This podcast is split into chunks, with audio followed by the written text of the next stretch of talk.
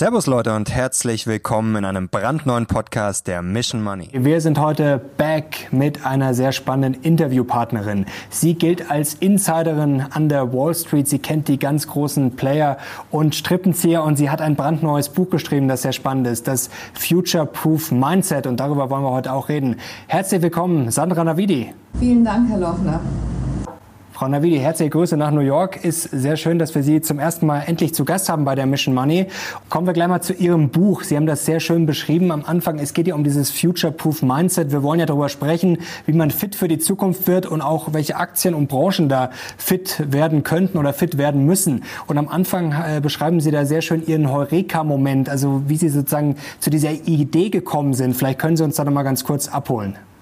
Ja, eigentlich ist das ein Ausfluss meines ersten Buches Superhubs. Das hatte im Wesentlichen zwei Stränge, einen sozialkritischen, also wie die Finanzelite die Strippen zieht zum Nachteil der Gesellschaft im Wesentlichen. Und dann auf der anderen Seite musste ich erklären, wie sie so erfolgreich geworden sind und dann anekdotisch sozusagen, wie sie netzwerken. Und das Feedback der Medien ging immer sehr stark auf den sozialkritischen Aspekt. Aber der Leser, sie haben mich überrannt mit Fragen. Sie haben gesagt, ja, also diese Superhubs, die sind ja alle ganz schrecklich. Und dann die nächste Frage, wie kann ich ein Superhub werden? Immer und immer wieder. Also da habe ich gemerkt, da besteht ein großer Bedarf an Führung, an Ratschlägen. Und, aber während ich dann das zweite Buch geschrieben habe, habe ich gemerkt, dass die Karrieregrundsätze, die diesen älteren weißen Herren in ihre Machtpositionen äh, versetzt haben, dass die so gar nicht mehr anwendbar sind, uneingeschränkt, aufgrund der Digitalisierung. Dass da also ganz neue Fähigkeiten gefragt werden, ganz neue Berufe äh, nachgefragt sein werden. Und deswegen habe ich das Buch dementsprechend angepasst und auf die Digitalisierung ausgerichtet. Sie haben ja dann auch gleich weitergemacht im Buch sozusagen mit dem Schlagwort der letzten äh, Jahre eigentlich schon und jetzt äh, wird immer noch äh, wichtiger Disruption, Disruption. Äh, welche Berufe, Sie haben es gerade schon angesprochen, werden es denn aus Ihrer Sicht besonders schwer haben in Zukunft? Ja, also vielleicht einmal vorweg, ähm, zehn in äh, Bürojobs und Verwaltungsjobs werden zehnmal mehr Jobs wegfallen als in anderen Gebieten. Post-Millennials, das sind Menschen, die um die Jahrtausendwende geboren wurden, werden Schätzungen zufolge bis zu 15 Mal über die Dauer ihres Berufslebens den Job wechseln. 60 Prozent der Jobs, von denen Sie in Ruhestand gehen werden, die gibt es jetzt noch gar nicht. Und ein Drittel der Fähigkeiten, die für Sie relevant werden, sind jetzt noch gar nicht wichtig. Das sind die, die gerade anfangen. Dann natürlich die, die sich in der Mitte des Lebens befinden, deren Jobs langsam wegrationalisiert werden, jetzt noch einmal angeschoben durch die Pandemie, sind im Wesentlichen, muss man sagen, also alles, was in Algorithmen übersetzt werden kann und maschinell ausgeführt werden kann, das ist ja schon seit langer Zeit der Fall. Aber jetzt preschen diese Maschinen eben auch vor durch künstliche Intelligenz, also Maschinen, die selbst lernen können, in hochqualifizierte kognitive Berufe wie der von Rechtsanwälten, Ärzten, Finanzdienstleistern, Steuerberatern und zwar in einer Art und Weise, dass diese Jobs nicht direkt wegfallen werden, aber diese Menschen werden zunehmend mit Maschinen zusammenarbeiten müssen. Nur mal als Beispiel ein Experiment von der Columbia-Universität. Man hat Maschinen und menschlichen Juristen Verträge vorgelegt mit Schwachstellen und die Maschinen haben diese Schwachstellen gefunden in, weiß ich nicht, sagen wir 98 Prozent der Fälle die, ähm, also dieser Fälle haben sie gefunden, die Rechtsanwälte irgendwie 85, aber der entscheidende Unterschied war, dass die Maschinen nur 22 Sekunden gebraucht haben, wenn die Menschen anderthalb Stunden brauchten. Wenn man das hochrechnet, dann sieht man, dass Maschinen viel preiswerter sind äh, in dieser Hinsicht und sogar eine größere Treffsicherheit haben aber ich kann die Zuschauer beruhigen, nicht alles, was ähm, digitalisiert werden kann, wird auch digitalisiert werden, weil in vielen Berufen oder Teilen davon einfach noch die Akzeptanz fehlt. Keiner möchte eine Krebsdiagnose von einem von einem Roboter bekommen. Keiner möchte Entscheidungen über Leben und Tod gefällt bekommen von einer Maschine. Keiner möchte eine Rechtsstrategie oder ein Urteil gesprochen bekommen von einer Maschine. Also viele Bereiche werden uns vorerst erhalten bleiben, insbesondere solche, in denen menschliche Fähigkeiten gefragt sind.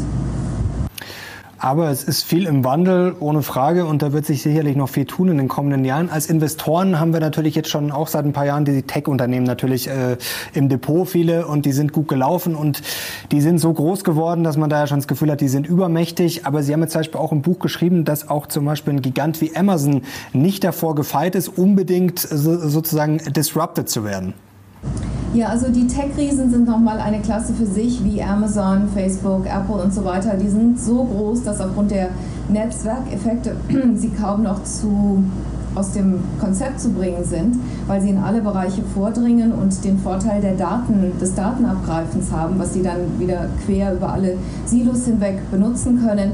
Im Buch, was ich meinte, ist, dass gewisse Teilbereiche nicht gefeit sind davor, disrupted zu werden. Aber das Problem für andere Unternehmen hochzukommen, neben diesen Tech-Unternehmen und das nächste Uber oder das nächste Airbnb zu werden, ist, dass sie meistens schon im Frühstadium aufgekauft werden, sobald sich Potenzial abzeichnet, weil die Tech-Konzerne dann entweder diese aufsaugen, um sich, sie sich einzuverleiben oder um sie zu killen und also potenzielle Konkurrenten vom Markt zu fegen. Welcher Trend äh, wird denn aus Ihrer Sicht momentan von vielen komplett unterschätzt noch? Ich konnte Sie gerade so gerade noch hören. Ähm, welcher Trend wird unterschätzt? Ich würde sagen, vielleicht der äh, Gig-Arbeit, also der unabhängigen Zeitarbeiter. Zum Beispiel hier in den USA ist es bereits so und das ist eigentlich ein unsichtbarer Trend, weil man den persönlich nie so direkt mitbekommt. Aber es ist so, dass äh, Google, Federal Express, Bank of America, sie sourcen schon 50 Prozent der Jobs aus an Zeitarbeitskräfte, nicht notwendigerweise in Billiglohnländer, aber an Menschen, die nicht auf ihrer Payroll stehen. Also sie müssen kein Gehalt bezahlen, sie müssen keine Sozialleistungen bezahlen, sie sind sehr agil und flexibel dadurch. Und dadurch wird diese ganze äh, Workforce, also die ähm, Arbeitskräfte im Markt, das führt zu ganz großen gesellschaftlichen Veränderungen im Endeffekt. Und diese Entwicklung hat sehr an Schwung gewonnen, ohne dass man das so richtig mitbekommen hat hier. Mhm. Und gibt es auch einen Trend, der aus Ihrer Sicht überschätzt wird? Also gibt es so eine klassische Bubble aus Ihrer Sicht? Also vielleicht äh, das autonome Fahren. Ich glaube zwar, dass das kommt, aber ich glaube, dass es noch eine Zeit lang dauert, bis das alles austariert ist, bis Haftungsrisiken minimiert sind. Ähm, ich glaube, das dauert noch ein bisschen, bis das kommt. Weil man hier direkt in Panik verfallen ist und gesagt hat, okay, 5 Millionen Lastkraftwagenfahrer, die Jobs werden alle wegfallen, das sind alles Arbeitslose und jetzt im Moment, ironischerweise, haben wir eine ein Mangel an Lkw-Fahrern. Also Lieferketten können nicht bedient werden, weil uns Fahrer fehlen. Mhm. Wie sehen Sie denn jetzt die äh, Giganten, äh, die Amazons und Co., haben wir gerade schon drüber gesprochen. Ähm, wie weit kann es denn noch gehen? Sie haben gerade schon angesprochen, die haben natürlich einen Vorteil, können natürlich Konkurrenten aufkaufen und Sie beschreiben ja auch diesen Netzwerkeffekt äh, sehr schön in Ihrem Buch. Also sind die überhaupt noch zu packen oder werden die dann irgendwann zerschlagen? Also wie weit kann diese Strecke noch gehen? Die sind sehr schwer zu knacken. Und zwar haben sie erstmal einen wahnsinnigen Wettbewerbsvorteil gehabt, weil sie sich nicht an Regeln halten mussten. Es waren ganz neue Gebilde, die unter keine, keine Gesetze fielen. Das war ein, eigentlich ein unlauterer Wettbewerbsvorteil. Und auch jetzt sagen sie noch, zum Beispiel Facebook, ich bin keine Publisher, ich bin keine, ich mal, wir machen keine Veröffentlichungen, wir sind lediglich eine Tech-Plattform. Und so entgehen sie bisher viel ähm, Regulierung, die den Markt etwas ausbalancieren könnte, also Fairness herbeibringen könnte.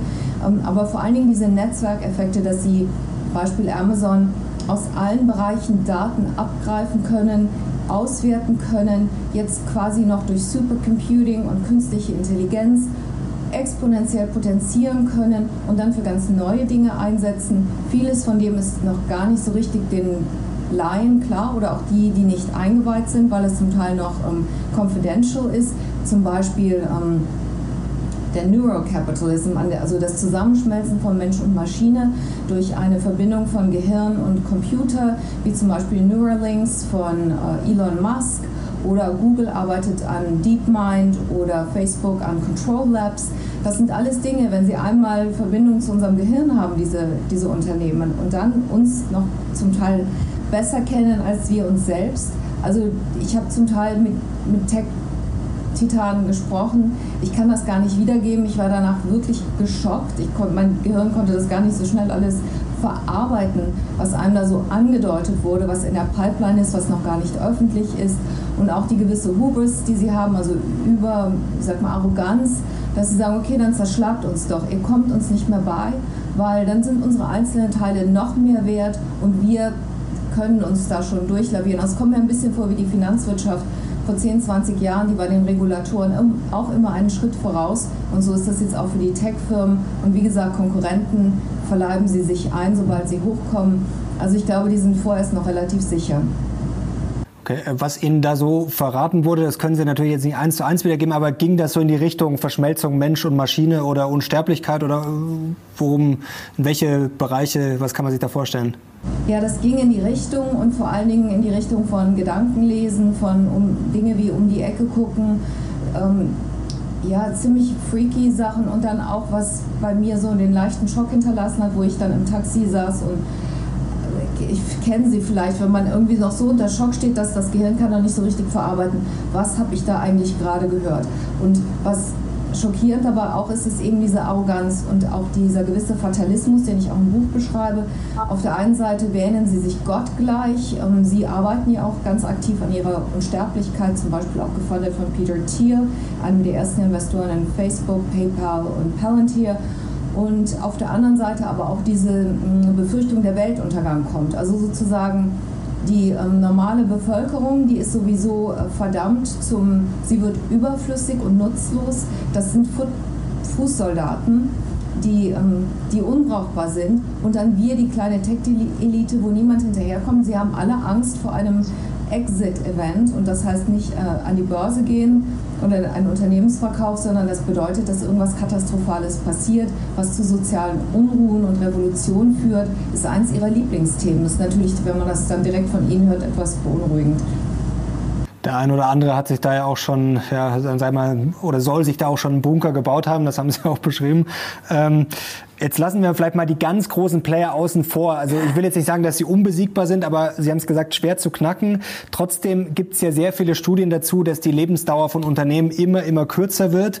Jetzt stellt sich natürlich die Frage für uns Anleger, lohnen sich da Einzelaktien überhaupt noch oder ist es dann einfach schlauer, gleich ETFs zu kaufen, weil einfach das Risiko immer größer wird, zumindest statistisch, dass Unternehmen dann vielleicht doch schnell auf gut Deutsch absaufen? Lohnen sich Einzelaktien? Das kommt natürlich sehr darauf an, wer der Investor ist. Aber grundsätzlich, wenn man jetzt von einem Privatinvestor, der nach der Arbeit vor dem Computer noch ein bisschen investieren will, ist, dann würde ich sagen, sind Einzelaktien von dem Diversifikationshorizont und vom Kostenprofil her wahrscheinlich eher weniger günstig und dann machen Fonds mehr Sinn oder eben ETFs. Mhm. Wie legen Sie denn persönlich Ihr Geld an? Das interessiert jetzt unsere Zuschauer bestimmt. Ich gebe ja keine Anlageratschläge, außer dass man in sich selbst investieren soll. Dass das gerade auch jetzt in Zukunft auf die Digitalwirtschaft das beste Investment, was man machen kann. Äh, ich persönlich bin in ETFs ähm, verwaltet äh, hier und ähm, in Real Estate, also Immobilien, aber das auch schon seit sehr langer Zeit. Also ich jetzt im Moment würde ich wahrscheinlich auch nicht unbedingt kaufen, aber ich bin sehr risikoavers. Ich bin jetzt wahrscheinlich nicht das beste Beispiel für Ihre Zuschauer, die aktiv investieren, aber zum Beispiel mein ehemaliger Chef Nouriel Rubini, der ist auch überwiegend in ETFs. Ist ja auch nicht die schlechteste Idee. Also das empfehlen ja mittlerweile immer mehr. Auch Warren Buffett ist ja zum Beispiel ein großer Fan. Ähm, wollen wir mal über die Wall Street sprechen? Sie sind da ja super vernetzt. Äh, was wird denn sozusagen gerade hinter den Kulissen diskutiert? Gibt es da so ein Thema, was vielleicht an der Wall Street diskutiert wird, was jetzt noch nicht, sei mal, der kleine Privatanleger unbedingt in Deutschland vielleicht mitbekommen hat oder was jetzt vielleicht nicht unbedingt in der deutschen Heimatzeitung steht? Dass man jetzt hier überhaupt wieder miteinander mehr spricht, das läuft gerade erst so an. Also die ersten sind jetzt in der Finanzindustrie in der Stadt in Manhattan in die Büros beordert worden und spätestens bis September soll der große Teil, größte Teil, also ich würde sagen fast alle zurückkommen. Die müssen dann wahrscheinlich schichtweise versetzt arbeiten. Aber der Chef von Morgan Stanley, Gorman, hat gerade gesagt, wer in der Stadt aus Essen gehen kann, der kann auch zur Arbeit kommen. Ansonsten gibt es Nachteile. Und ähm, ich war kürzlich jetzt hier nochmal aus. Letzte Woche ist, man kann nur mit den Ohren schlackern, wie busy die Stadt ist. Alles auch voller junger Leute, die alle essen gehen und Party machen und so. Also die werden dann wahrscheinlich voraussichtlich ins Büro zurückgehen. Im Hinblick auf die Substanz, also natürlich das Zurückkommen in die Büros, die Zukunft mit Corona, wie wird es jetzt weitergehen, ähm, vor allen Dingen auch in Übersee, in Ländern, wo man investiert ist, wo der Impffortschritt nicht so groß ist, sprich zum Beispiel Indien Ansonsten würde ich sagen, so das, was so ein bisschen sexy ist, ist das ähm, Bitcoin-Thema vielleicht. Wobei äh, da auch keiner so letztendlich den Stein des Weisen gefunden hat. Aber ich denke, hinter den Kulissen ist die Einstellung eher kritischer. Aber man macht halt mit, man ist auf den Zug aufgesprungen, auch die großen Banken, um damit eben Geld zu machen. Mhm. Das wird ja immer kritisch gesehen, also gerade die Rolle der Banken, weil natürlich die Banken auch angegriffen werden. Deswegen ist natürlich jede Kritik von Banken, heißt dann immer, ja gut, die wollen sich natürlich beschützen, aber Sie haben es gerade schon gesagt, es sind dann jetzt doch immer mehr aufgesprungen. Also, aber Sie sagen, man sieht es dann hinter den Kulissen doch eher kritisch, das Thema Bitcoin und Co. Ja, also zum Beispiel Warren Buffett hat es auch öffentlich gesagt und gerade hat, ähm, also das äh, Cryptocurrencies werden ein schlimmes Ende nehmen, sagte er. Ähm, Nicholas äh, Taleb, der Schwarze Schwan-Autor, der ja auch Risikomathematiker ist, äh, war eigentlich tendenziell, glaube ich, eher aufgeschlossen Kryptowährungen gegenüber und hat sich jetzt wohl auch sehr negativ geäußert. Mein ehemaliger Chef Nouriel Rubini sowieso. Aber natürlich, wie man das selbst sieht, als Spekulation, ich meine, das muss man ja auch mal sagen, sieht man das als Investment? Sieht man das ernsterweise als Zahlungsmittel oder als Spekulationsvehikel? Als Spekulationsvehikel macht es natürlich Sinn. Aber das muss man sich auch leisten können. Und die Banken sehen es einfach als neues Geschäftsgebiet. Sie sind unter Druck zu wachsen. Sie werden entmachtet von den Fintechs, also den neuen, agilen, kleinen äh, Finanzstartups und schauen sich halt um. Ich meine, das letzte Jahr ist nicht schlecht für sie gelaufen. Wollen wir noch dazu kommen? Äh, sie haben es ja schon angesprochen, Sie haben ja für den äh, sehr bekannten äh, Ökonomen äh, Rubini gearbeitet. Kommen wir mal kurz zur Ökonomie und vielleicht auch, wie die Wall Street, also wie Sie das einschätzen und wie Sie auch so mitbekommen, wie die Wall Street da so tickt. Ähm, die Fed und die Zinsen, das ist ja momentan ein großes Thema. Ja, erhöht die Fed bald die Zinsen oder eher nicht? Tja, das ist jetzt äh, die 10 Gazillion Billion Dollar Question. Das weiß natürlich keiner. Hier streiten sich auch die Experten. Die große Unbekannte ist, ob die Inflation jetzt hier vorübergehend sein wird oder dauerhaft. Grundsätzlich muss man sagen, ist natürlich der Preisanstieg irgendwo auch ein gutes Zeichen, dass die Wirtschaft wächst. Aber bei der Beurteilung der ganzen Lage kann man Parameter aus der Vergangenheit gar nicht mehr heranziehen, weil das im Grunde genommen keine Rezession war, die eingetreten ist, sondern ein Reset das, die, der Wirtschaft wurde der Stecker rausgezogen. Auf einmal war alles komplett Stillstand, obwohl die, das Wachstum bis dahin ganz ordentlich war. Und dann wurde der Stecker wieder reingesteckt und auf einmal aus allen Zylindern gefeuert. Das ist so eine Situation gab es in der Geschichte noch nicht. Dann spielen in die Inflation natürlich noch andere Aspekte mit rein, wie zum Beispiel die zunehmende Digitalisierung. Das heißt, Faktoren, die wenig greifbar sind, von denen man auch wenig Erfahrungswert hat. Wie berechnet man sowas mit ein, wo eben Service- und Dienstleistungen und Waren, in erster Linie Dienstleistungen äh, sozusagen nicht greifbar sind? Umsonst auch vor allen Dingen sind, nicht wirklich umsonst, man zahlt mit seinen Daten, aber jedenfalls finanziell umsonst. Also das sind alles große Unbekannte. Ich persönlich ähm, würde sagen, also zunächst mal, die FED hat ja noch nicht viel gemacht und grundsätzlich ist sie ja eher vorsichtig, in, wie sie agiert. Und also Ben Bernanke sagte 2% Action bei der FED und 98% Gesprochenes also wie sagt man, Messaging, dass sie das, was sie sagen, mit dem sie versuchen, den Markt zu beruhigen. Die größte Gefahr ist, dass sie ihre Glaubwürdigkeit verlieren. Das würde ich jetzt aber noch nicht so sehen. Sie sind halt auch in Abwartehaltung, warnen vor den Risiken, sagen, wir können es auch noch nicht abschließend sagen. Und also ich persönlich, wir müssen abwarten. Ich würde jetzt auch erst mal sagen, wahrscheinlich tendenziell eher vorübergehend die Inflation, wobei sie schon eher auf einem höheren Level jetzt für die absehbare mittelfristige Zeit bleiben wird. Und die FED, ich, ich kann es Ihnen auch nicht 100% sagen, aber ich denke, man sollte es nicht unterschätzen. Aber wenn sie es tut, wird sie trotzdem sehr vorsichtig agieren. Denn die ganze Wirtschaft in den letzten Jahren hat so am man muss ja sagen, die amerikanische Wirtschaft ist unglaublich gewachsen nach 9-11, nach 2008 jetzt nach der Pandemie. Es ist ja so, als ob äh, sie nichts könnte sie zum Entgleisen bringen.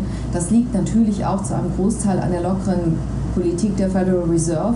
Und da wird sie sich vorsehen, die Zinsen zu schnell zu hoch zu setzen, nicht zuletzt auch wegen der Länder, die in Dollar verschuldet sind und die sonst ähm, Massenpleiten sehen könnte. Und dann sehen wir wieder einen Dominoeffekt.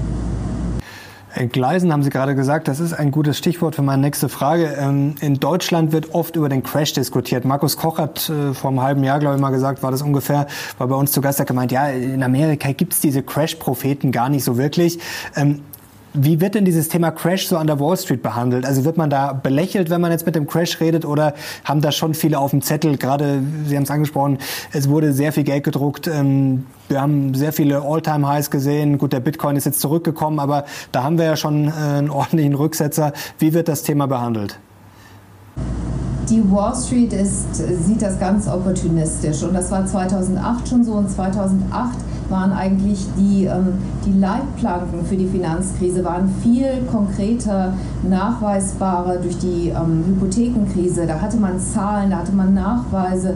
Wenn man sich da reingekniet hat und geforscht hat, wie mein ehemaliger Chef Norio Rubini, der dir sehr genau chronologisch wie tatsächlich vorhergesagt hat, gab es konkrete Anhaltspunkte, dass man das auch ungefähr sagen konnte, vorausberechnen konnte, wann das Ganze kippen müsste. Jetzt ist es so, alle sagen, ja, ewig kann das ja so nicht weitergehen. Und wir haben Rekordverschuldung auf allen Ebenen global, wie sie es noch nie vorher gegeben hat. Klar, irgendwann muss das mal scheitern, so kann es nicht weitergehen. Aber wann das eintritt, das weiß niemand.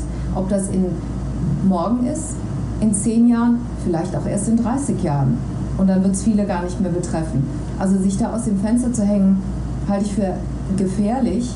Ähm, dann sollte man sich auf jeden Fall hedgen. Und der ehemalige Chef von der Citigroup, Prince, sagte, Chuck Prince sagte 2008, solange die Musik spielt, tanzen wir. Und das macht auch die Wall Street. Da kann man sie schlecht als Indikator nehmen. Hm. Mal kurz zum Leben in New York. Das ist ja auch sehr spannend, auch für uns Deutsche so gewisserweise ein Sehnsuchtsort, sehr spannende Stadt, auch natürlich für uns Aktionäre wegen der Wall Street. Ähm, da wurde auch viel äh, diskutiert, zum Beispiel James Altucher hat da äh, einen rausgehauen, das haben Sie auch im Buch zitiert. Er hat gesagt, äh, ja, New York City ist für immer erledigt. Ähm, wie sehen Sie das denn jetzt konkret? Sie haben gesagt, das Leben kehrt jetzt langsam zurück, aber wie sehen Sie da gerade die Zukunft? Also es gab ja auch viele Diskussionen in den letzten Monaten Landflucht und die Städte sind da bedroht. Ähm, ist das nur vorübergehend oder merken Sie schon, dass es so diese Tendenzen gibt? Ja, also ich habe schon vor einem halben Jahr, als das Buch, als ich es fertig geschrieben habe und als diese ganze Kontroverse auch aufkam, habe ich schon gesagt, das ist wahrscheinlich eine Überreaktion. Zunächst mal führt es zu einer Neuregulierung in der Stadt, denn hier waren die privaten Immobilien sowie äh, Geschäftsimmobilien völlig überbewertet. Das waren äh, Fantasiepreise, die vor allen Dingen getrieben wurden durch ausländische Investoren aus China und Russland, die ihr Geld irgendwo parken wollten, hier gar nicht gelebt haben, keine Steuern bezahlt haben, nichts zur Wirtschaft beigetragen haben und für uns alle anderen die Preise hochgetrieben haben. So, also wenn sich das auf einem etwas vernünftigeren, solideren Niveau austariert, dann ist das schon mal gut.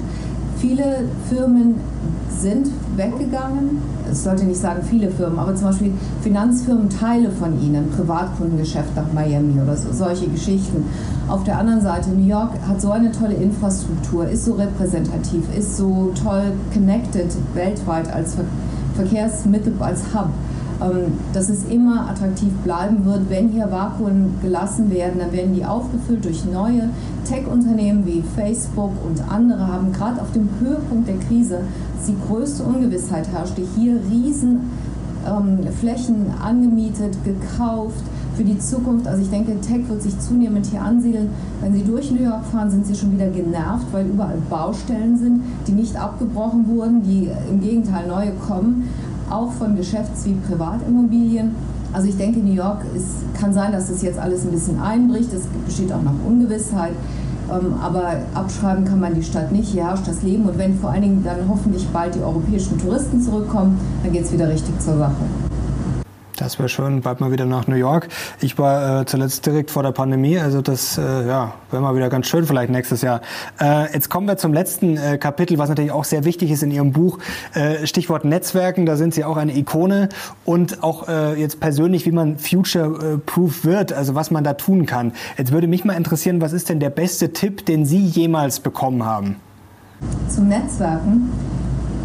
Oder auch generell, kann jetzt auch unabhängig davon sein, also vielleicht für die persönliche Entwicklung oder Netzwerken, ja, also wie Sie, wie Sie mögen. Also grundsätzlich würde ich sagen, der beste Tipp kam mal von Steve Schwartzman, der, ich weiß nicht mehr den Zusammenhang zu mir gesagt hat, ganz trocken, uh, no alternative, no problem. Also wenn man irgendwie in einer haarigen Situation ist, ähm, dass man denkt, okay, ich kann jetzt nur das machen, dann mache ich eben nur das. Klingt irgendwie jetzt vielleicht banal, hat mir in der Vergangenheit aber schon geholfen. Und dann im Hinblick auf das Netzwerken würde ich sagen, dass man eine holistische Netzwerkmentalität entwickeln sollte. Das bedeutet, äh, klingt abstrakt jetzt, aber bedeutet, man, man muss sich bemühen, das Positive in anderen zu sehen. Man muss sich realisieren, du kannst von jedem was lernen. Die anderen sind, fühlen sich auch unwohl in ihrer Haut. Das ist nichts dabei, wenn man irgendwie ein bisschen schüchtern ist man kann es lernen und man sollte es eben nicht als eine gezielte, opportunistische, manipulative, ausbeuterische Tätigkeit sehen, wie das manchmal in Deutschland hat ein bisschen einen negativen Beigeschmack. Auch, dass es unfair ist. Da kann ich nur sagen, das ganze Leben ist unfair. Ich bin auch nicht mit Connections auf die Welt gekommen. Ich habe sie hier alle aufgebaut.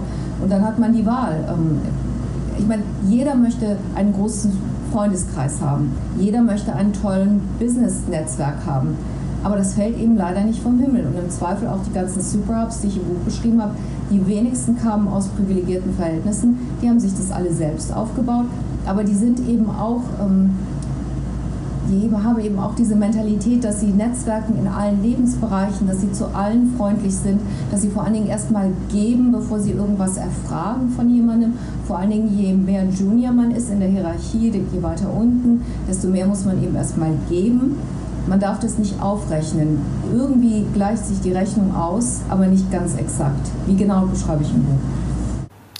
Was sind denn vielleicht so Tipps für den Einstieg? Denn also ich muss sagen, heute erst wieder, wenn man bei LinkedIn zum Beispiel reingeht, da ist äh, das beste Beispiel, wo man es wahrscheinlich nicht machen sollte. Man kriegt zig Nachrichten, wo die Leute schreiben, ah, hallo, wir kennen uns noch nicht, aber hier äh, schauen Sie doch mal, ich hätte was für Sie. Ähm, so macht man es wahrscheinlich nicht, würde ich jetzt mal sagen. Aber wie machen Sie denn das als Profi sozusagen? Oder was wäre jetzt Ihr Tipp, wenn die Leute jetzt zu Hause sagen, ah, ich würde gerne mal anfangen, geht man dann vielleicht mal auf Events oder also was wäre vielleicht so der erste Schritt ähm, oder macht man Rhetoriktraining? Also wie kann man vielleicht so den ersten Schritt Schritt gehen, um vielleicht so ein bisschen besserer Netzwerker zu werden? Ja, erstmal sich keinen Stress machen. Erzwingen kann man es nicht, man hat ja im Zweifel, man muss, das muss sich entwickeln, da muss man überhaupt erstmal anfangen, dann sich informieren und wichtig zu realisieren, es gibt einmal das Netzwerken im Unternehmen selbst, also in meinem direkten Umfeld und dann außerhalb des Unternehmens, also im Unternehmen wäre mit Kollegen, mit Chefs, äh, aber auch wichtig mit Untergebenen, man begegnet sich immer zweimal im Leben und dann außerhalb des Unternehmens, um Kunden zu akquirieren und vor allen Dingen auch, ähm, man darf oberflächliche Kontakte nicht unterschätzen, das hat die Forschung gezeigt. Sie sind häufig die, die einem entscheidende Informationen bringen. Äh, ein großer Teil der Leute, die neue, tolle Jobs finden, finden die nicht durch ihre direkten Kontakte, sondern durch oberflächliche Kontakte. Wie kommt das? Weil die Leute, mit denen man immer zu tun hat, die haben die gleichen Informationen, die wissen die gleich, über die gleichen Dinge Bescheid, die kennen die gleichen Leute. Leute, die außerhalb des eigenen Echo, der eigenen Echokammer leben, die haben ganz andere Informationen. Und das ist auch wichtig, würde ich sagen, für die berufliche Allgemeinbildung, dass man, also ich lese zum Beispiel auch in Zeitungen den Wissenschaftsteil oder irgendwas, was mich nicht direkt betrifft. Manchmal sogar Sachen, wo ich sage, okay, das interessiert mich gar nicht so, ich lese das jetzt trotzdem, weil ähm, auch jetzt im Hinblick auf die Digitalisierung, da beschreibe ich auch im Buch die Fähigkeiten, die besonders wichtig werden und die Jobs, die wichtig werden, soweit man das bisher sagen kann. Und damit man das für sich selbst austarieren kann, sei das, ob ich jetzt im pharmazeutischen Bereich arbeite oder ob ich Rechtsanwältin bin oder ob ich Journalist bin, dass man keiner kann einem das eigene Urteilsvermögen ersetzen und niemand anders kann die Konsequenzen von eigenen Entscheidungen tragen. Das ist schon mal ganz wichtig ich, also jeder Einzelne, muss versuchen, so viele Informationspunkte wie möglich zu sammeln und ich sage im Buch wie ein Zukunftsforscher zu denken, die Trends erspüren und dann herausfinden, welche Trends entwickeln sich oder anders, welche äh, Entwicklungen entwickeln sich langfristig zu Trends und welche verschwinden wieder. Und das muss eben jeder Einzelne auch für seinen Bereich muss ein Gefühl entwickeln, wo geht die Reise hin? Werden Teile meines Berufs digitalisiert? Sollte ich mich rechtzeitig umschulen lassen? Weil Lernbegierde und Lernfähigkeit sind eine ganz eine, eine Schlüsselfähigkeit für die Wirtschaft der Zukunft. Mit der Ausbildung ist es ab jetzt nicht mehr getan. Wir müssen uns alle ständig weiter und fortentwickeln. Das tun wir auch durch den Austausch mit anderen Menschen. Das ist doch ein super Schlusswort. Frau Navidi, das hat großen Spaß gemacht. Herzlichen Dank. Dankeschön, Herr Lochner. Mich sehr gefreut, heute bei Ihnen sein zu dürfen. Und herzlichen Glückwunsch nochmal zu dem Erfolg Ihres Buches. Herzlichen Dank und herzlichen Glückwunsch zu Ihrem Buch. Leute, kann ich euch nur ans Herz legen, wenn ihr Future Proof ein Mindset dafür haben wollt, findet ihr natürlich unten den Link in der Videobeschreibung. Danke Ihnen, danke euch fürs Zuschauen und wenn es euch gefallen hat, gebt uns gerne einen Daumen nach oben und ich glaube, wir haben einige spannende Themen, die könnt ihr jetzt gerne in unseren Kommentaren diskutieren. Danke Ihnen, Grüße nach New York. Hoffentlich Tschüss. sind Peter Blöd und ich da auch bald wieder am Start und ihr hoffentlich auch. Also macht's gut, wir sind jetzt raus. Danke, ciao.